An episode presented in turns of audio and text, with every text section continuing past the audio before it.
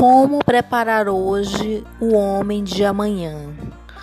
Como educar para um futuro que desconhecemos e que está em contínua evolução?